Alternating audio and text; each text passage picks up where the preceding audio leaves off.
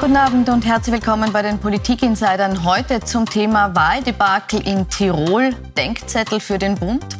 Die Tiroler Regierungsparteien haben bei den Landtagswahlen beide massiv verloren. Für die Grünen bedeutet das vermutlich das Ende der Regierungsbeteiligung.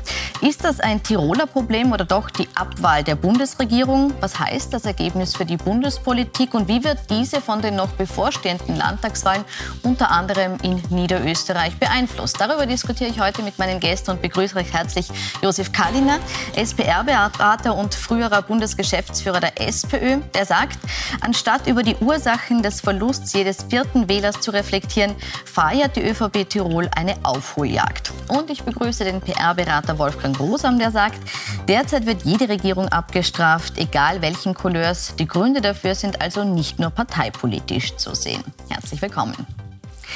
Zu Beginn aber zunächst eine Reaktion auf das Wahlergebnis. Mein persönliches Ziel waren die 20 Prozent, das gebe ich offen zu. Und ich hätte gerne für unsere Partei den zweitstärksten Platz verteidigt. Es ist wahnsinnig schmerzhaft, natürlich auch als Person, weil man steckt alle seine ganze Kraft ein. Toni Matle wird, egal ob er Landeshauptmann wird oder nicht, ein schwacher Landeshauptmann sein und äh, dann braucht es eine gute Oppositionskraft. Ja, wir haben dabei feststellen können, dass diese beim Wahlkampf auf Takt ausgerufene Aufholjagd durchaus äh, funktioniert hat.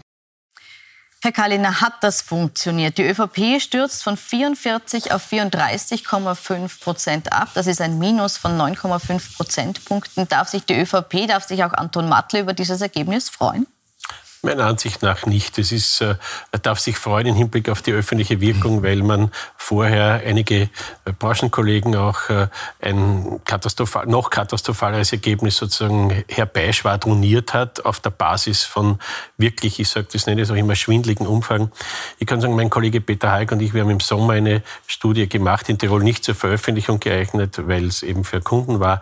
Und da lag bei der Studie, die der Peter gemacht hat, die ÖVP bei 32, auch die Freiheitlichen schon auf Platz 2. Also wer eine ordentliche Stichprobe gemacht hat, wusste schon im Juli, es wird plus minus 30 für die ÖVP sein. Es haben einige auch lustige Fernsehsender sozusagen andere Umfragen äh, veröffentlicht und auf der Basis feiert die ÖVP jetzt eine Aufholjagd, die aber rein fantasiert ist. Toni Matle hat ja wohl auch nicht zufällig gesagt, dass er seine Erwartung bei 34 ist. Dass es so gut gekommen ist, ist ein Zufall, weil Schwankungsbreite heißt immer, aber er wusste sicher, dass das auch über 30 sein wird. Und so gesehen ist ein Grund zur Freude im Hinblick auf, sozusagen, auf das sogenannte Erwartungsmanagement. Wenn ich sage, also ich werde bei 25 landen und bei 34, ist natürlich gut. Aber in der Substanz ist es natürlich eine ordentliche Niederlage, die die ÖVP dort einfährt. Und sie sollten sich auf die Suche nach den Ursachen machen, glaube ich. Ist es eine große Niederlage, die jetzt als gelungene Aufholjagd gefeiert wird? Na, ich glaube, zum Feiern gibt's gar nichts. Natürlich äh, fast 10 Prozent zu verlieren, da gibt's nichts zu feiern. Aber man muss schon äh, wirklich sagen, ich meine, wer hat den Herrn Matle äh, vor einem halben Jahr gekannt? In Tirol natürlich schon mehr als, als, als Bürgermeister und so weiter. Aber man muss da mal sagen, äh, was sein Vorgänger, der Herr Platter, da auch geliefert hat, war auch nicht so toll. Er konnte nicht als Landeshauptmann antreten. Also es waren im Prinzip alle Vorzeichen, die du eigentlich brauchst, um einen Wahlerfolg in einem Bundesland wohlgemerkt, wenn man alles, alle, alle Einflusssphären rundherum einmal außer Acht lassen, braucht, äh, die hat er nicht gehabt. Und so muss man sagen, ist das schon ein Achtungserfolg. Äh, die Umfragen, das ist ja sehr interessant, die, die, die, es ging ja wochenlang äh, in Richtung nur mehr ein Zweier davor und, und keine 30 30 Prozent mehr. Und ähm, retrospektiv, glaube ich, hat es das sogar der ÖVP genutzt, weil es äh, eingefleischte ÖVPler in Tirol, glaube ich, mobilisiert hat, die vielleicht sonst gar nicht zur Wahl gegangen wären. Und gesagt, jetzt müssen wir wirklich gehen, weil äh, sonst ist ganz schlimm. Und ähm, so schlecht war die Mobilisierung offensichtlich dann wirklich nicht und das war sicherlich auch hilfreich. Aber es, noch einmal, es gibt nichts zu feiern, aber trotzdem, es ist viel weniger schlimm gekommen, als, als man vorhergesagt hatte, als man befürchten musste.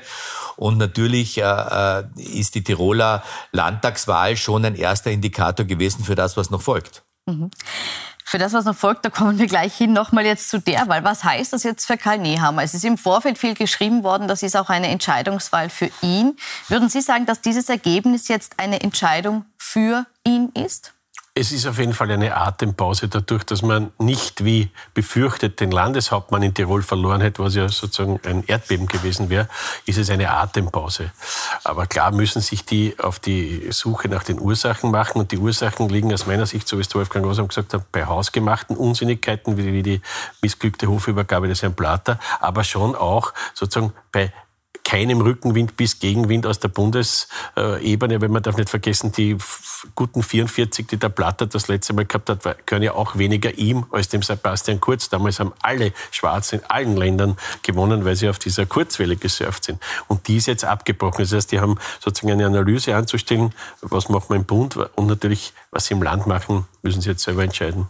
Aber davon werden wir nicht mehr so viel hören in, in, im restlichen Österreich, glaube ich. Ein bisschen werden wir schon noch hinschauen. Ja. Aber Herr Rosam, geht Karl Nehammer aus äh, dieser Wahl jetzt gestärkt hervor oder muss sich die Bundes-ÖVP was überlegen? Personell auch. Nee, ich glaube, er geht, sagen wir mal so, wenn, wenn, wenn er nicht äh, als Haupt- oder Mitschuldiger an, an einem noch größeren Debakel jetzt äh, identifiziert wird, dann und wenn er dann schon kein Schuldiger mehr ist, also dann kann man das natürlich so sehen. Na, ich glaube, äh, der Karl Nehammer war, hätte natürlich bei einem noch schlimmeren Ergebnis äh, sich mehr Fragen gefallen lassen müssen. Jetzt geht man sehr rasch zur Tagesordnung über. Karl Nehammer ist kein Faktor mehr mit dem Ergebnis in Verbindung zu bringen bei der Tirolwahl. Äh, das heißt nicht, dass seine Probleme geringer geworden sind. Und äh, wieder äh, Kollege Kallner richtig sagt. Ich meine, bei Sebastian Kurz sind die Bundesländer auf der, auf der Erfolgswelle mitgeschwommen. Jetzt ist ja eher das Gegenteil der Fall. Diese Regierung ist ja nicht attraktiv. Diese Regierung ist ja wie andere Regierungen in anderen Ländern. Wir haben ja Schweden gesehen, wir haben Italien jetzt gesehen. Regierungen werden derzeit abgewählt. Und sie werden abgewählt vielleicht gar nicht so sehr, weil sie parteipolitisch so schlecht arbeiten oder weil ihre Arbeit einfach äh, so, so, so kritikfähig wäre, sondern weil die Imponderabilien, die, die ganze Umgebung, die globale Situation, die, die persönliche Unzufriedenheit, die Unsicherheit, die die Menschen derzeit empfinden, natürlich irgendwo auch in der Politik einen Schuldigen zu suchen versucht. Mhm. Und äh, das müssen derzeit alle Regierungen äh, in Europa zumindest äh, über sich ergehen lassen. Und da ist die die österreichische Regierung überhaupt keine Ausnahme. Also wir sehen das ja ganz klar in Tirol. Es haben eben auch die Grünen verloren, zwar nur ein Minus von 1,5 Prozentpunkten, aber eben mit dem Ergebnis, dass sie voraussichtlich nicht mehr in der Landesregierung sein werden, weil alles deutet jetzt eben auf Schwarz-Rot hin. Wie sehr ist Ihrer Ansicht nach da eben auch die Bundesregierung abgewählt worden? Ist das ein Ergebnis, das man sowohl Land, aber auch Bund zuschreiben muss? Also abgewählt wurde sicher mal die Tiroler Regierung in dieser Form. Ja. Aber natürlich ist es eingebettet in die Rahmenbedingungen eines starken Vertrauensverlusts der Österreicherinnen und Österreicher in die Politik generell, ganz speziell in die Bundesregierung und in die beiden Regierungsparteien, durch das Aneinanderreihen von jetzt Krisen von Corona, angefangen über die Energiekrise, die Teuerung, wo die Leute das Gefühl haben, dass die nichts zusammenbringen, dass es zu spät kommt oder zu wenig ist oder zu viel für andere. Also kurz, das, wenn man sozusagen diese Vertrauensindizes sich ansieht, in, in, wenn die Leute vertrauen, dann ist das die Polizei und dann ist das die Alterkammer und so weiter. Aber die Politik Aber ist es ein Gefühl, ist ganz weit ich unterbreche, ist es ein Gefühl, das die Menschen haben oder passiert auch zu wenig? Also wenn Sie mich fragen, wäre angebracht, dass die Politik insgesamt, und damit meine ich fast alle Parteien, ja, äh, etwas mehr Ernst an den Tag legen äh, bei der Bewältigung dieser multiplen Krisen jetzt schon. Also das, dass man immer nur daran denkt, quasi ein bisschen den anderen was wegzunehmen, das registrieren die Leute und sie mögen es von niemandem. Also das heißt, ich würde ich, ich würd glauben, dass alle profitieren würden, die Oppositionsparteien und die Regierungsparteien, wenn sie sich halbwegs vernünftig an einer an, an, der, an dem Ernst der Krise orientieren würden jetzt und nicht parteipolitische Spiele treiben. Ja? Nimmt die Regierung, nehmen auch die Oppositionsparteien die Krise zu wenig ernst? Nein, das glaube ich nicht, dass sie die Krise zu wenig ernst nimmt. Die Frage ist immer, wie gut ist das Krisenmanagement natürlich äh, äh, und was könnte man äh, besser machen ich bin wieder in der Meinung mit Josef Kallin, obwohl wir nicht dem gleichen Couleur angehören. Äh, aber in, in so einem Fall, äh, wenn wir solche Megakrisen um uns herum spüren und ja allein als Österreich nichts machen können, rückt man eigentlich mehr zusammen. Also das fehlt mir. Mir fehlt dieses Zusammenrücken, mir fehlt, äh, natürlich muss die Bundesregierung Regie führen, aber die, die stärkere Einbindung der Opposition, ob die Opposition jetzt will oder nicht, ich würde sie in die Pflicht nehmen, mhm. weil sie wird sich auch nicht dagegen wehren können. Also im Prinzip hätte ich jede Woche einen Krisengipfel oder einen, einen, einen, einen runden Tisch mit allen im Parlament vertretenen Parteien. Äh, darüber kann man auch berichten. Da können, kann auch jeder seine Ideen einbringen und der Wähler könnte vielleicht auch ein bisschen abwägen, könnten die andere ist wirklich besser, weil jetzt überlässt man im Prinzip einer SPÖ, die würden alles besser machen, weil die ÖVP und die Grünen es nicht gut genug machen. Äh, ich würde die SPÖ viel lieber in die Pflicht nehmen und sagen, gut, wenn ihr gute Ideen habt, dann kommt's her damit. Das, Wobei das, ja immer und sagt, nicht nur in Pressekonferenzen ein, die nicht, die nicht ja, angenommen so, werden, muss man auch dazu sagen. Ja, Oppositionsparteien sagen, sie legen viele Rezepte vor, die von der Regierung nicht dann betrachtet werden. Einmal, dann, dann wäre es vielleicht wirklich einmal ganz gut, Aber darauf zu reagieren, die Oppositionsparteien an den Tisch zu holen. Genau. Sie lachen jetzt, ja? Ja, weil der Proof of the Pudding ist the Eating und die können immer sagen, so wie die das machen, so geht's nicht. Und dann zeigt sich das halt in der konkreten Krisenbewältigung, wie der, wie der Wolfgang sagt. Aber was ich meine, wissen Sie, ich versuche ein Beispiel zu bringen, dass die Zuschauer verstehen können. Wenn angesichts dieser Krise jetzt und der, der notwendigen Hilfen für die Menschen und die Wirtschaft man dann ernsthaft über Heizschwammerl diskutiert, das ist unernst. Ja? Und wenn du merkst jetzt bei dieser CO2-Bepreisung, die muss unbedingt eingeführt werden, weil es natürlich, gibt Menschen in Österreich gibt, die eine andere Agenda haben, die wollen das unbedingt. Das ist, würde ich sagen, überwiegend eine, eine starke grüne Basis. Und deswegen müssen die das dort liefern, obwohl die Ursachen längst obsolet sind, weil die Energie eh so teuer ist, dass ich es nicht künstlich verteuern muss. Jetzt tue ich für die Menschen, die täglich mit dem Auto in die Arbeit pendeln müssen in Oberösterreich, Niederösterreich, im Land, sagen, den Benzin und den Diesel künstlich teuer machen. Und das ist eine sinnvolle Krisenbewältigung. Dass ich ihnen dann wieder 500er zahlen muss, äh, Bonus für, für, also das ist ja alles Unsinn. Ja? Das ist ein und Fehler, dass die Regierung an dem konkreten Punkt festhält, die CO2-Bepreisung einzuführen. Mir fehlt der Hausverstand. Genau. Die, die Menschen, die, man, es ist nicht so schwer es, man, ich glaube, man kann den Menschen viel mehr an Wahrheit zumuten und man kann auch diese Wahrheit mit den Menschen, mit den Wählern diskutieren. Das passiert nicht. Ja? Also die Kommunikation hat viel Luft nach oben, sage ich immer und ist so. Und äh, würde man, würde man die Menschen mehr einbeziehen, so wie man auf politischer Seite die Opposition mehr einbeziehen könnte, auch die Menschen mehr einbeziehen, mit ihnen diese Probleme auch offener zu diskutieren. Äh, nehmen wir her die CO2-Bepreisung. Wenn ich sage, das müssen wir aussetzen, so lange, bis wir wieder durchatmen können. Jetzt genau. bringt's eh nichts, weil äh, die, die, die Deutschen sperren ihre Atomkraftwerke nicht zu, sind eh schon grünifiziert worden von der EU. Äh, die Kohlekraftwerke werden aufgesperrt, aber wir müssen zusätzliche Steuern zahlen. Das versteht ja niemand. Also ein bisschen mehr Hausverstand meine Damen und Herren in der Politik, ja. würde den Wählern wirklich ein bisschen mehr Luft zum Atmen geben und sagen, ja, endlich sagt's einmal einer, wie es ist. Gut, das fehlt Ihnen beiden, nehme ich mit. Herr Kalliner, schauen wir vielleicht noch mal kurz nach Tirol. Da ist es jetzt sehr wahrscheinlich, dass es eine Neuauflage der Großen Koalition gibt. Dieses Allparteien, wir haben uns lieb, gibt es noch nicht, so wie sich der Herr Rosam wünscht. Jetzt wird es wahrscheinlich schwarz-rot. Allerdings ist auch die SPÖ weit unter ihren Erwartungen geblieben. Das hat Donauer selbst gesagt. Er hat gesagt, er hätte sich einen, einen, den zweiten Platz gewünscht und auch einen, Zwei, also einen Zweier vorne, also ein über 20 Prozent Ergebnis. Warum konnte die Partei nicht stärker von den Verlusten der ÖVP profitieren? Das ist eine gute Frage. Ich ähm, habe mich sehr speziell mit Tirol nicht beschäftigt, aber aus meiner Ferndiagnose würde ich einmal sagen, das Erste ist, wenn du in eine Wahl mit stark taktischen Ansagen hineingehst, ist es an sich seltsam, weil die Leute würden lieber gern was Substanzielles hören. Ja? Gut. Kann man sagen, habe ich vielleicht nicht alles mitgekriegt, was die Tiroler sagen. Aber dass ich sozusagen bei so einer Wahl, wo absehbar ist ein ganz schlechtes Ergebnis für die ÖVP, dann als SPÖ hergehe und sage, ich möchte nach der Wahl nur mit denen koalieren, das stößt doch viele, die die ÖVP offensichtlich in Tirol abwählen wollten. Und das hat sich ja dann gezeigt, vor den Kopf und die wählen dann andere Leute. Und wenn man sich die Wählerstromanalyse ansieht, ist das ja eine Bestätigung, weil überwiegend haben die Sozialdemokraten in Tirol von der ÖVP gewonnen. Also Wähler, die gesagt haben, mir war es recht, ich bleibe in der Regierung, aber ich möchte einen Denkzettel geben. So. Aber andere Parteien, die wollen, dass die weg sind, haben, haben, haben nicht zur SPÖ gefunden. Also das heißt, diese Taktiererei vor der Wahl, die nervt mich immer schon, ja? weil die Leute mit diesen Politics und mit diesem Taktiks nichts anfangen können. Die wollen was Substanzielles hören. Was tut sie im Land? Was sage ich an? Was kommt, wenn ich komme? Und natürlich liegt es dann schon auch, also immer, wenn eine Wahl näher rückt, an der Person selber auch. Da bin ich überzeugt davon, weil je näher der Wahltag rückt und die Leute dann sagen, jetzt muss ich zur Wahl gehen, ich werde zur Wahl gehen, 65 Prozent, dann entscheidet sehr stark auch die Person. Und da haben, glaube ich, beide Parteien nicht, die beste, nicht das beste Angebot gemacht. an die Aber Wähler. ist die SPÖ zu wenig substanziell, dass man sich darauf hätte stützen können?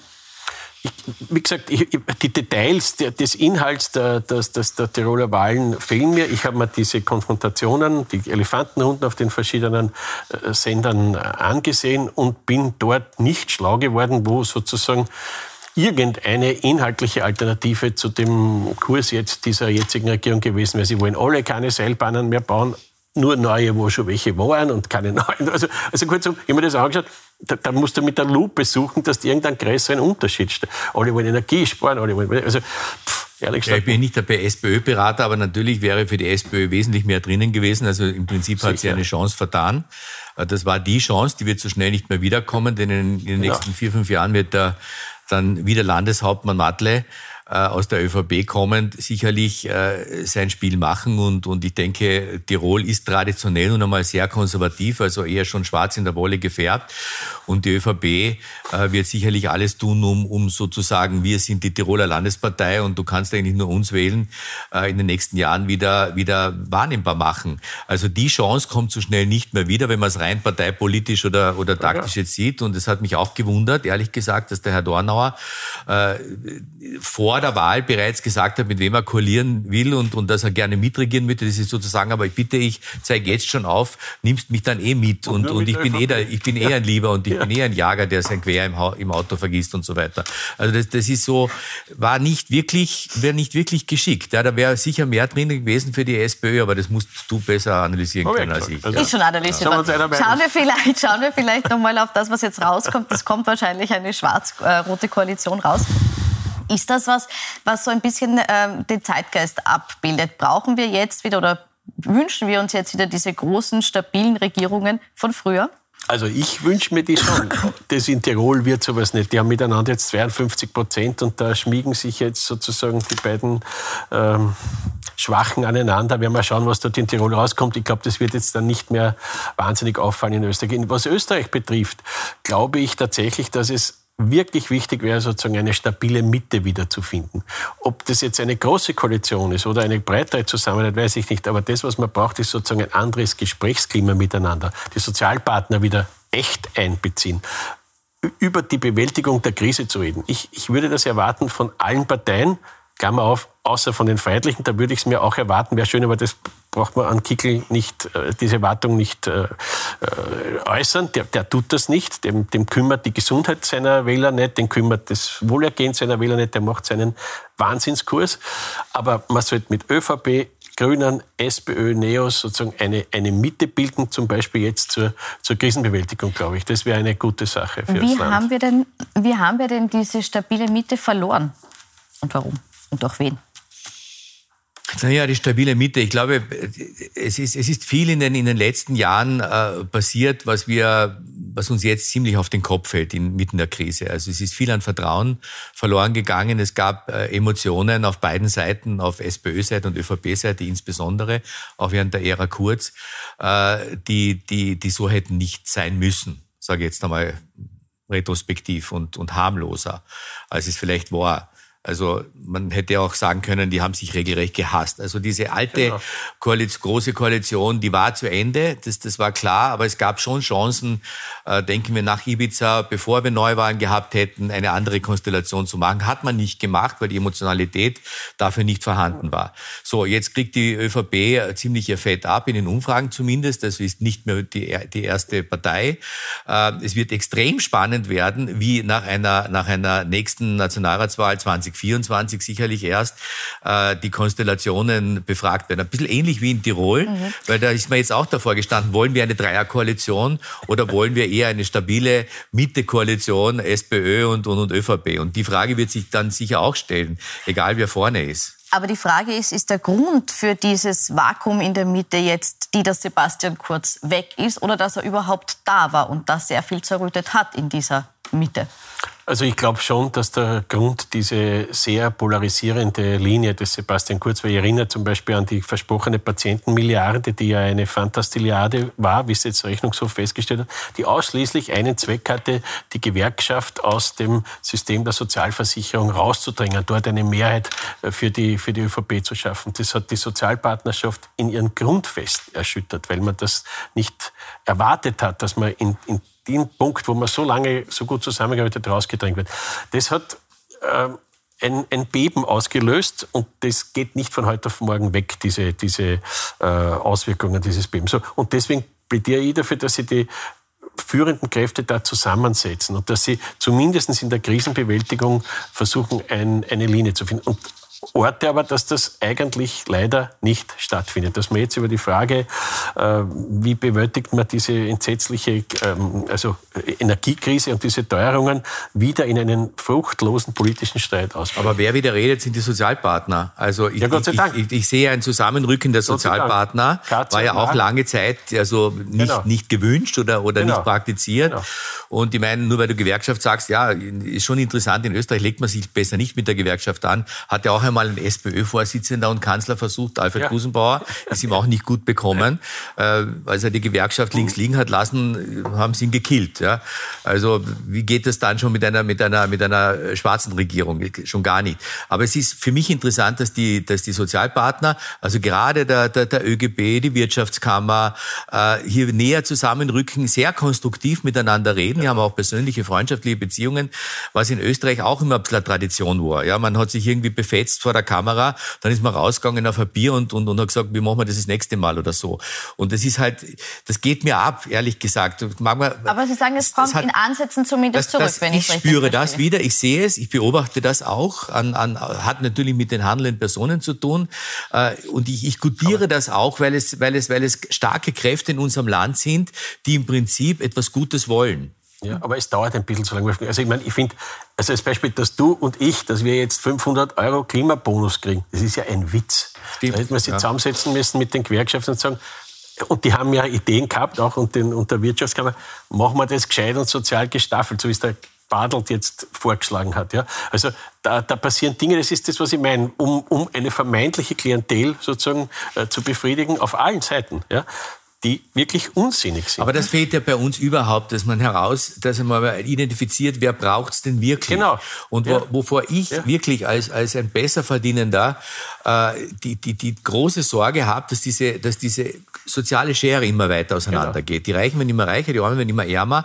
Also ich muss ja da unten den, den Ärmeren helfen, genau. damit die Schere nicht weiter auseinandergeht. Ich glaub, Aber da muss ich jetzt was fragen, Herr Rosam. Würden Sie als Berater der ÖVP, wenn man Sie jetzt um Ihren Rat fragt, sagen, okay, man muss die Schere schließen, was im konkreten Fall heißt, Steuern für Reiche einzuführen, sei es jetzt über Vermögensteuern, Erbschaftssteuern, wie auch immer. Muss da auch die ÖVP so weit sein, dass sie sagt, da müssen wir jetzt reingehen? Ich glaube, da findet auch derzeit ein großes Umdenken statt. Ich glaube, dass das bei nächsten Koalitionsverhandlungen, die wir wahrscheinlich jetzt gesteinigt werden von irgendjemand, aber das macht man nichts, äh, dass wir an, an Vermögens- oder an, an Erbschaftssteuer nicht, nicht mehr vorbeikommen werden. Also das, das, das wird ja eine Koalitionsverhandlung, das wird überhaupt nicht einmal mehr diskutiert. Da kann sich jeder darauf einstellen. Ich habe auch damit überhaupt kein Problem, wenn es dort landet, wo es hingehört. Ich habe dann ein Problem, wenn Steuern eingeführt werden, die du nicht mehr los wirst und sie landen doch nicht dort, wo sie gebraucht werden, nämlich bei denen, die, die, die, die bedürftiger sind und die halt nicht so tolle Einkommen haben und die ab dem 20. eines Monats sich überlegen müssen, wie sie noch die Energie oder die, die, die Miete oder das Essen zahlen. Das darf nicht passieren. In einem reichen Land wie Österreich muss es doch wirklich möglich sein, äh, diese, diese Schere knapp, nicht, nicht weiter auseinandergehen zu lassen, sondern zu verknappen. Sollte. Und das, das hat nichts mit Parteipolitik zu tun. Das ist einfach auch wieder Hausverstand. Ja? Kann sich doch keiner wünschen. Dann vielleicht noch abschließend, weil jetzt schon die Frage vom Zusammenrücken da war. Ist das Verhältnis zwischen Karl Nehammer und Pamela Rendi-Wagner eines, das für oder zu mehr äh, Zusammenrücken ausreicht? Oder ist das was, wo man sagt, okay, wenn die Parteien zusammenrücken sollen, egal ob jetzt in einer Koalition oder auch nur in einem, einem besseren Parlamentarismus, dann braucht es da andere Personen an der Spitze? Noch habe ich nicht den Eindruck, dass es da ein belastbares Verhältnis gibt. Gut. Na, ich sehe das ein bisschen anders. Ich glaube, dass, dass, dass, dass der Karl Nehammer ein, ein, ein extrem konstruktiver äh, äh, Typ wäre, der mit allen reden kann und der es bis jetzt verdammt schwer gehabt hat, weil seit er Kanzler ist, hat er eigentlich nur äh, äh, die Oberkacke und, und die größten Krisen in diesem Land gehabt und äh, der konnte nicht einmal noch durchatmen. Ich kenne ihn ein bisschen und ich glaube, da ist noch ganz viel Potenzial da für Konstruktivität. Aber Sie vertrauen ihm, dass er das noch hinkriegt? Ich vertraue es ihm. Gut. Dann schauen wir vielleicht kurz auf die bevorstehenden Wahlen. Die nächsten, die anstehen, sind die in Niederösterreich, voraussichtlich Anfang des Jahres 23. Wie sehr beeinflussen diese Wahlen, die jetzt so vor der Tür stehen, die Bundespolitik? Also die Niederösterreich-Wahl wird die Bundespolitik massiv beeinflussen. Das merkt man jetzt schon. Also über die Niederösterreicher werden ja jetzt schon Füllhörner von Überförderungen ausgeschüttet, wenn man das weiß. Ich bin nach wie vor nicht ganz sicher. Ich hätte vor der Tirolwahl, war ich mir noch unsicher. Jetzt, nachdem das halbwegs glimpflich ausgegangen ist mit Landeshauptmann erhalten, äh, glaube ich, hat Nehammer tatsächlich eine, eine Verschnaufpause, weil ähm, ich mir schon dachte, nach der Bundespräsidentenwahl werden die Niederösterreicher die Reißleine ziehen. Sie haben ja schon vorsorglich äh, Sollbruchstellen und Sprengstoff angebracht. Sie haben einen, einen Generalsekretär in der ÖVP, einen neuen. Wo kommt der her? Natürlich aus Niederösterreich, auch eines der berühmten Stahlhelme. Also das heißt, die haben sie personell und inhaltlich positioniert, dass sie die Reißleine ziehen könnten, sozusagen näher in eine Position zu bringen mit Ultimaten an die Grünen, hat man ja gemerkt die die nicht erfüllen können und dann platzt die Koalition und nach der Bundespräsidentenwahl ist so ein Mondfenster von ein, zwei Monaten, wo man neue Wahlen hätte vom Zaun brechen können, damit sozusagen der Ärger über die ÖVP über dem Orman Nehammer niederregnet und die Hanne Mikl-Leitner bei möglichst späten Wahlen im März sozusagen dann halbwegs glimpflich davonkommt. Ich glaube an dieses Szenario jetzt aktuell nicht mehr. Aber wir sehen. Jetzt warten wir, wie die Bundespräsidentenwahl ausgeht. Dann, glaube ich, müssen wir warten, wie die echten Umfragen sind, die die ÖVP für sich in Niederösterreich macht. Nämlich ich hoffe, Sie verraten uns die dann. Ich, wir, wir, werden auf jeden Fall welche veröffentlichen, wie immer der Beteig und ich, die voll qualitativ äh, dementsprechend und die tatsächliche Zahlen sind. Aber ich glaube, ich meine das ernsthaft, dass die, die ÖVP wird die Lage sondieren und wird schauen, werden wir in Niederösterreich auch mit einem blauen Auge davon kommen. Sie werden natürlich verlieren, das ist ja klar. Aber wenn es ein bisschen was verlieren und dann äh, haben es vielleicht sogar, können sie die Mehrheit vielleicht in der Landesregierung erhalten. Es geht ja immer nur dort, dass dort da darf ja nie jemand reinschauen, was da die letzten Jahre passiert ist, weil sonst wird es echt kritisch. Also das heißt, die müssen schauen, dass sie die Mehrheit in der Regierung halten. Dann könnte ich mir vorstellen, dass sie das sozusagen so über die Bühne bringen und dann Warum wird es echt kritisch, wenn man da reinschaut? In Niederösterreich? Mhm. Na, Vetere, haben Sie die Wohnbauförderungen einmal angeschaut und die diversen Förderungen für die diversen Vereine und so weiter? Ich meine, also da wird es wirklich richtig spannend, wenn man dort einmal reinschauen dürfte, glaube ich. Aber nicht umsonst verstehen Sie Niederösterreich und Wien so besonders gut, oder? Also ich das weiß nicht, ob es bei uns anders ist in dieser schönen Stadt. Aber ich glaube, man sollte sich nicht zu, zu sehr und zu früh freuen. Äh, ich glaube nicht, dass, dass, dass, dass Niederösterreich ein Debakel wird. Ich glaube natürlich, es wird, es wird schon Verluste geben, aber genau. nicht in dieser angesagten Form, wie sie in diesen diesen letzten Wochen auch immer wieder diskutiert werden in ähnlichen Umfragen, wie man es in Tirol prognostiziert hat. Das wird nicht passieren. Man sollte nicht vergessen, und ich sehe nicht die Stahlhelme in Niederösterreich, sondern eher den guten Wein dort. Aber, aber man sollte nicht vergessen, dass sicher die stärkste ÖVP-Organisation, die genau. gestrafteste Organisation, die super mobilisieren wird können, auch in den letzten Wochen, da können wir uns schon darauf einstellen, in Niederösterreich beheimatet ist. Und die werden sicherlich nicht zuschauen, äh, äh wie, wie da alles den Bach runtergeht. Und genau. Tirol hat sie da eher ermutigt, ermutigt, äh, dass, dass Tirol zwar ein ziemlich schmerzhafter Verlust ist, keine Frage, aber doch nicht die große Katastrophe. Und die wird in Niederösterreich auch nicht eintreten. Genau. Kein echter Machtverlust, um das geht es Ihnen. Um das geht es Ihnen. Ich bedanke mich bei Ihnen beiden für diese spannende Analyse. Wir werden das auf jeden Fall weiter mit Ihnen auch gemeinsam beobachten. Ihnen wünsche ich noch einen schönen Abend auf Puls 24.